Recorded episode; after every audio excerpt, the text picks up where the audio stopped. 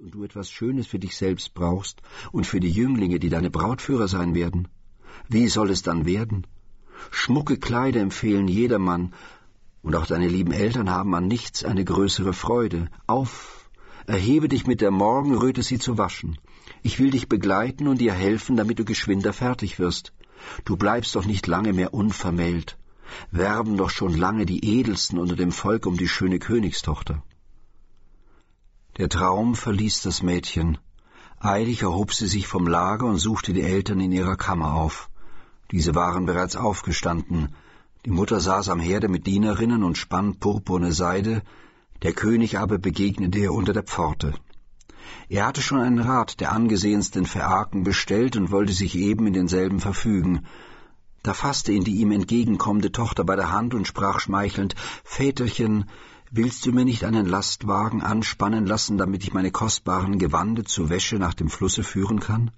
Sie liegen mir so schmutzig umher, auch dir ziemt es, in reinen Kleidern im Rate dazusitzen.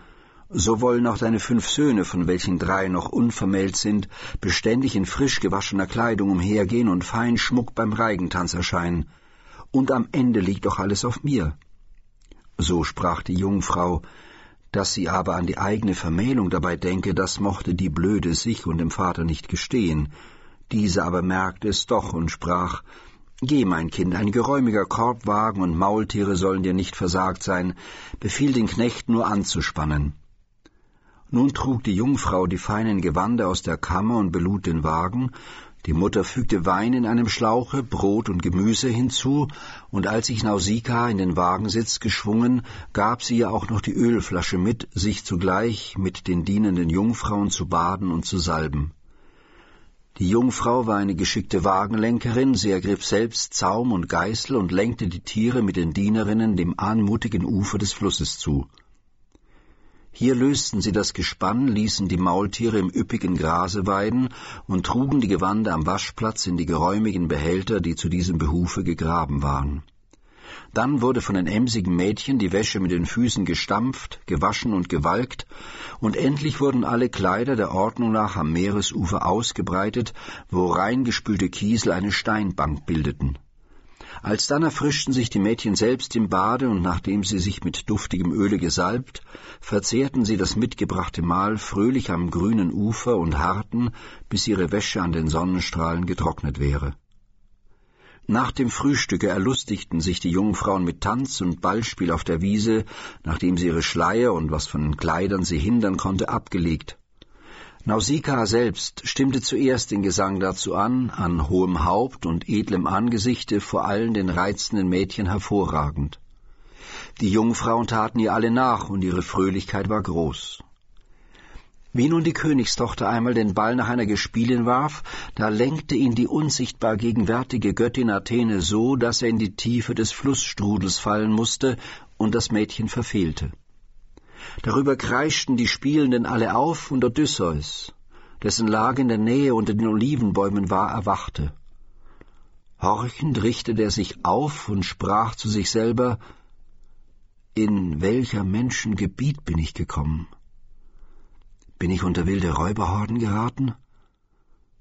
Doch deucht mir, ich hörte lustige Mädchenstimmen wie von Berg- oder Quellennymphen. Da bin ich doch wohl in der Nähe von gesitteten Menschenkindern. So sprach er zu sich, und indem er mit der nervichten Rechten aus dem verwachsenen Gehölz einen dicht belaubten Zweig abbrach und seine Blöße damit bedeckte, tauchte er aus dem Dickicht hervor und von der Not gedrängt erschien er wie ein wilder Berglöwe unter den zarten Jungfrauen.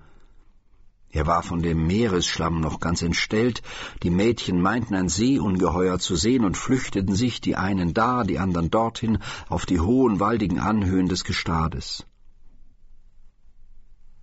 Nur die Tochter des Alkinos blieb stehen. Athene hatte ihr Mut ins Herz eingeflößt, und sie stand gegen den Fremdling gekehrt. Odysseus besann sich, ob er die Knie der Jungfrau umfassen oder aus ehrerbietiger Ferne sie anflehen sollte, ihm ein Kleid zu schenken und den Weg nach Menschenwohnungen zu zeigen. Er hielt das Letztere für ziemlicher und rief ihr daher von weitem zu, Seiest du eine Göttin oder eine Jungfrau, schutzflehend nahe ich mich dir. Bist du eine Göttin, so achte ich dich Artemis gleich an Gestalt und Schönheit. Bist du eine Sterbliche, so preise ich deine Eltern und deine Brüder selig.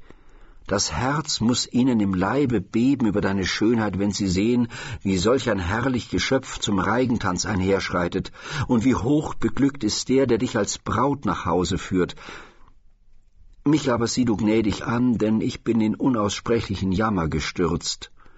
Gestern sind es zwanzig Tage, dass ich von der Insel Ogygia abgefahren bin. Vom Sturm ergriffen wurde ich auf dem Meer umhergeworfen und endlich als Schiffbrüchiger an diese Küste geschleudert, die ich nicht kenne, wo mich niemand kennt. Erbarme dich mein. Gib mir eine Bedeckung für meinen Leib, zeige mir die Stadt, wo du wohnest. Mögen dir die Götter dafür geben, was dein Herz begehrt, einen Gatten, ein Haus und Frieden und Eintracht dazu. Nausicaa erwiderte auf diese Anrede, Fremdling, du scheinst mir kein schlechter und kein törichter Mann zu sein. Da du dich an mich und mein Land gewendet hast, so soll es dir weder an Kleidung noch an sonst etwas mangeln, was der Schutzflehende erwarten kann. Ich will dir auch die Stadt zeigen, den Namen unseres Volkes sagen. Phäaken sind es, die diese Felder und dieses Reich bewohnen. Ich selbst bin die Tochter des hohen Königes Alkinoos.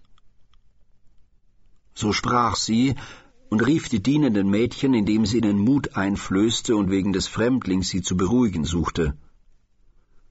Die Mägde aber standen und ermahnten eine die andere hinzutreten. Endlich gehorchten sie der Fürstin, und nachdem sich Odysseus an einem versteckten Orte des Ufers gebadet, legten sie ihm Mantel und Leibrock, die sie aus den Gewanden hervorsuchten, zur Bedeckung in das Gebüsch.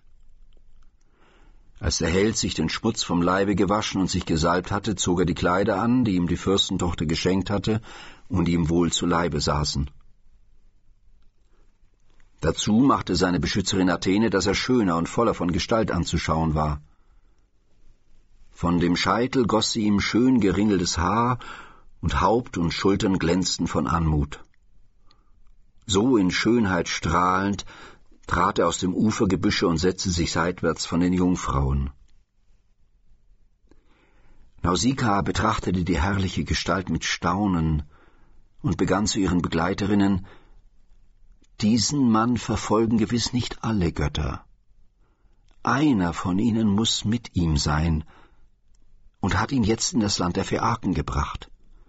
Wie unansehnlich erschien er anfangs, als wir ihn zuerst erblickten, und jetzt wahrhaftig gleicht er dem Bewohner des Himmels selbst. Wohnte doch nur ein solcher Mann unter unserem Volke und wäre ein solcher mir zum Gemahl vom Geschick